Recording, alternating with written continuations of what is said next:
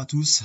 Alors, euh, en cet instant, on va continuer le traçage un petit peu de l'épître de Tite et nous sommes aujourd'hui à Tite chapitre 2 versets 1 à 8. Donc après avoir donné la mission aux anciens, Paul donne maintenant la mission précise à Tite vis-à-vis -vis de la communauté.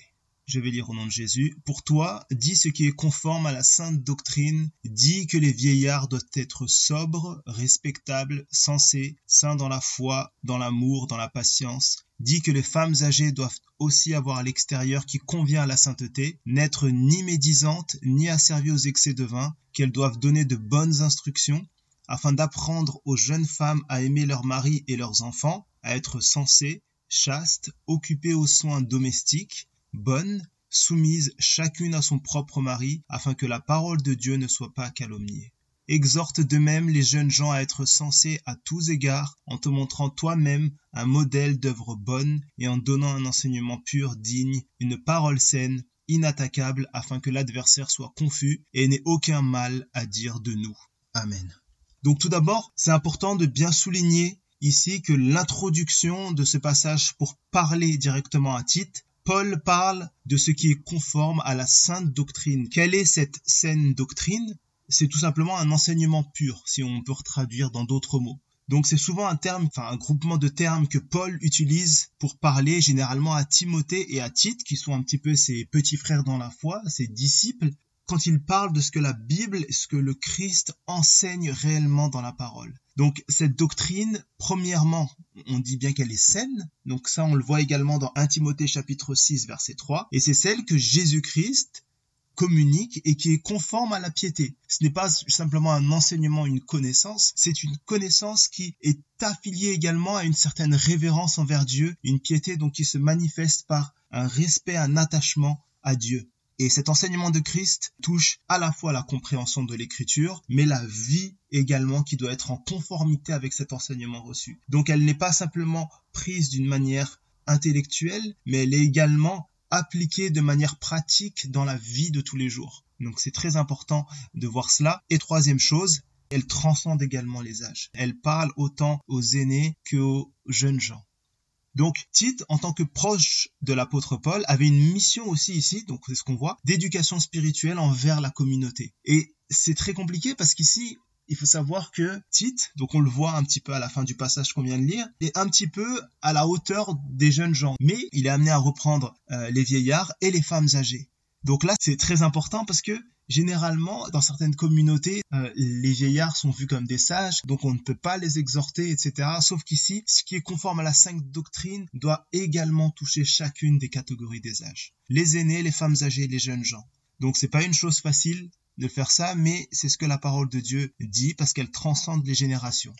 Donc tous doivent être amenés à être exhortés. Donc on va juste brièvement euh, relever un petit peu les, trois euh, catégories de personnes qui sont mentionnées dans notre passage. Les premières personnes sont les aînés, les deuxièmes les femmes âgées, troisième les jeunes gens.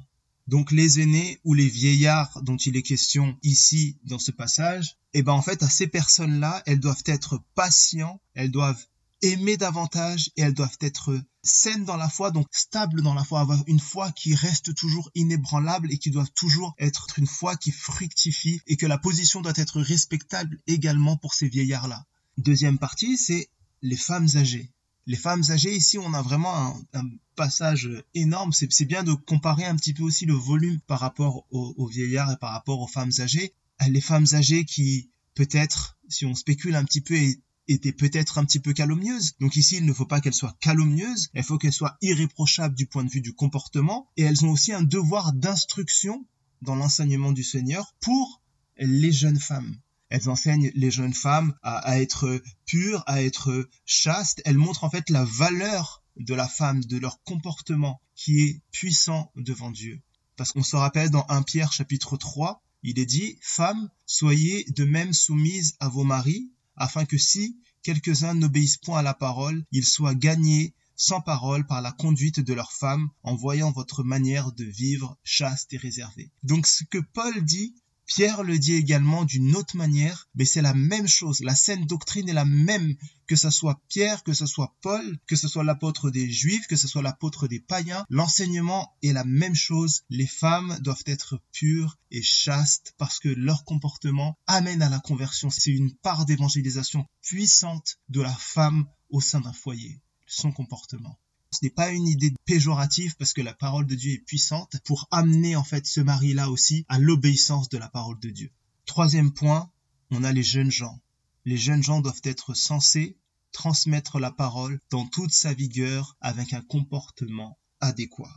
Donc c'est très très simple pour les jeunes gens, ils doivent simplement être clairs, être censés à tous égards, donc doivent être vraiment réfléchis, ils doivent pouvoir transmettre avec la force de l'âge la parole de Dieu, mais surtout être un exemple aussi en comportement. Et c'est ici également que le comportement et la parole sont les deux armes du jeune pour transmettre la parole.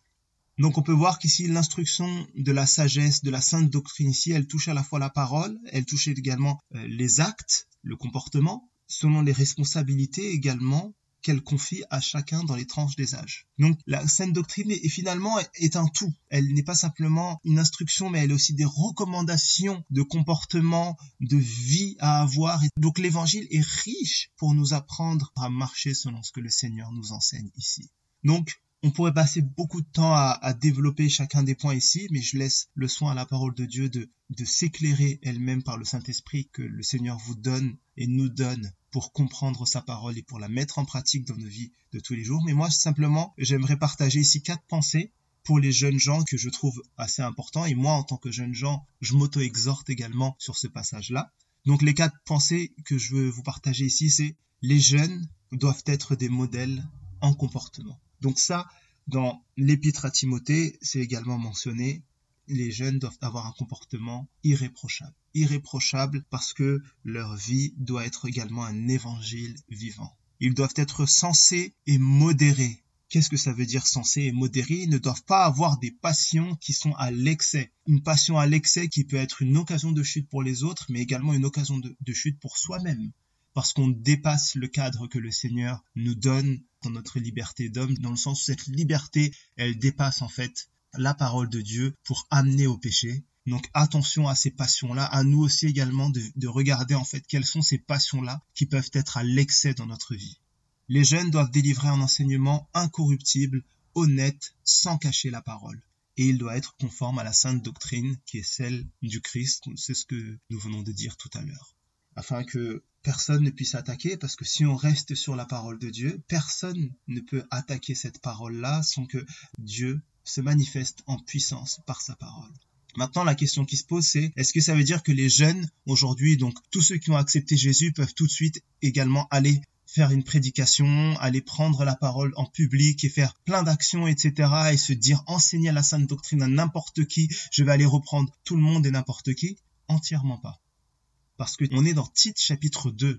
Tite chapitre 2 vient après Tite chapitre 1. Et on se rappelle de ce qu'on a dit dans Tite chapitre 1, notamment le verset 9. On montre que Tite, il était soumis et qu'il devait transmettre l'enseignement qu'il a lui-même reçu. Tite n'enseigne pas un enseignement qu'il vient de recevoir, mais qu'il a déjà reçu. Donc c'est limite un rappel que Paul lui fait ici c'est un rappel dans l'enseignement qu'il a déjà lui-même reçu de Paul. Et c'est là où la parole de Dieu est importante de lire vraiment chaque passage et de les regrouper parce que ça forme une consistance qui augmente notre compréhension de l'évangile. Dans Galates, Paul a amené Tite avec lui pour rencontrer l'église qui était Jacques, Jean et Pierre, qui étaient un petit peu les piliers de l'église primitive à l'époque, confiés par Jésus lui-même. On voit qu'il y a une transmission en fait pour présenter l'évangile qu'il prêchait. Donc Paul ne prêche pas un évangile tout seul de son côté, il a authentifié son évangile envers l'Église, mais également il l'a fait en amenant avec lui Tite. Donc Tite aussi est lié en fait quelque part aussi à cette Église-là. Paul a transmis l'enseignement à Tite, et c'est exactement ça la transmission avec son disciple. On transmet un enseignement qu'on a reçu. L'enseignement que l'on transmet aujourd'hui est l'enseignement que Jésus a transmis à ses apôtres ensuite l'apôtre Paul, ensuite également Tite, tous ces enseignements-là au même titre, nous aussi, nous devons transmettre. Mais c'est un enseignement que nous avons reçu. Ce n'est pas un enseignement que nous créons, c'est un enseignement que l'on a reçu. Donc, il est important de garder cet enseignement qui a été reçu, qui est vraiment l'enseignement de la sainte doctrine, l'enseignement le plus pur possible, qui consiste à la fois en parole, parce qu'elle s'attache à l'écriture sainte, elle s'attache aux institutions que l'écriture sainte nous donne à travers la Bible que nous avons et que nous devons lire et apprendre et regarder également ce que le Seigneur nous dit, mais également, elle n'est pas simplement un enseignement, mais aussi une vie et un comportement qui est adéquat avec la parole de Dieu. Notamment, plusieurs fois, les enseignements que Paul dit, attention ne pas être adonné à l'alcool par exemple, attention à votre comportement public, attention à la chasteté, attention à la pureté, toutes ces choses-là, finalement, sont tous liés à la sainte doctrine. Et la sainte doctrine est possiblement praticable et la sainte doctrine peut être appliquée parce que l'Esprit Saint nous a été donné, parce qu'il nous sanctifie tous les jours et que la parole, le Saint-Esprit produit un fruit en nous. Et nous pouvons marcher selon cette sainte doctrine-là. Et aujourd'hui, si nous sommes personnes âgées, que nous sommes jeunes, la parole de Dieu nous parle de la même manière, parce qu'elle désire que nous parvenons tous au salut par la repentance, par la foi en Jésus-Christ, et c'est ce qu'il y a de plus important dans notre vie chrétienne. Gardons notre cœur attaché à cette doctrine et prenons toutes les exhortations comme adressées à nous, mais pas aux autres. Et ça, c'est notre tendance. Souvent, c'est qu'on regarde par rapport aux autres personnes et on oublie que la parole de Dieu, elle s'applique à nous. Que nous puissions vraiment continuer à croître dans la connaissance de cette sainte doctrine et que par l'Esprit Saint, nous produisons du fruit digne de la repentance, des fruits dignes de cette sainte doctrine la doctrine du Christ mort, crucifié, ressuscité. Que la grâce et la paix du Seigneur Jésus soient sur vous tous. Amen.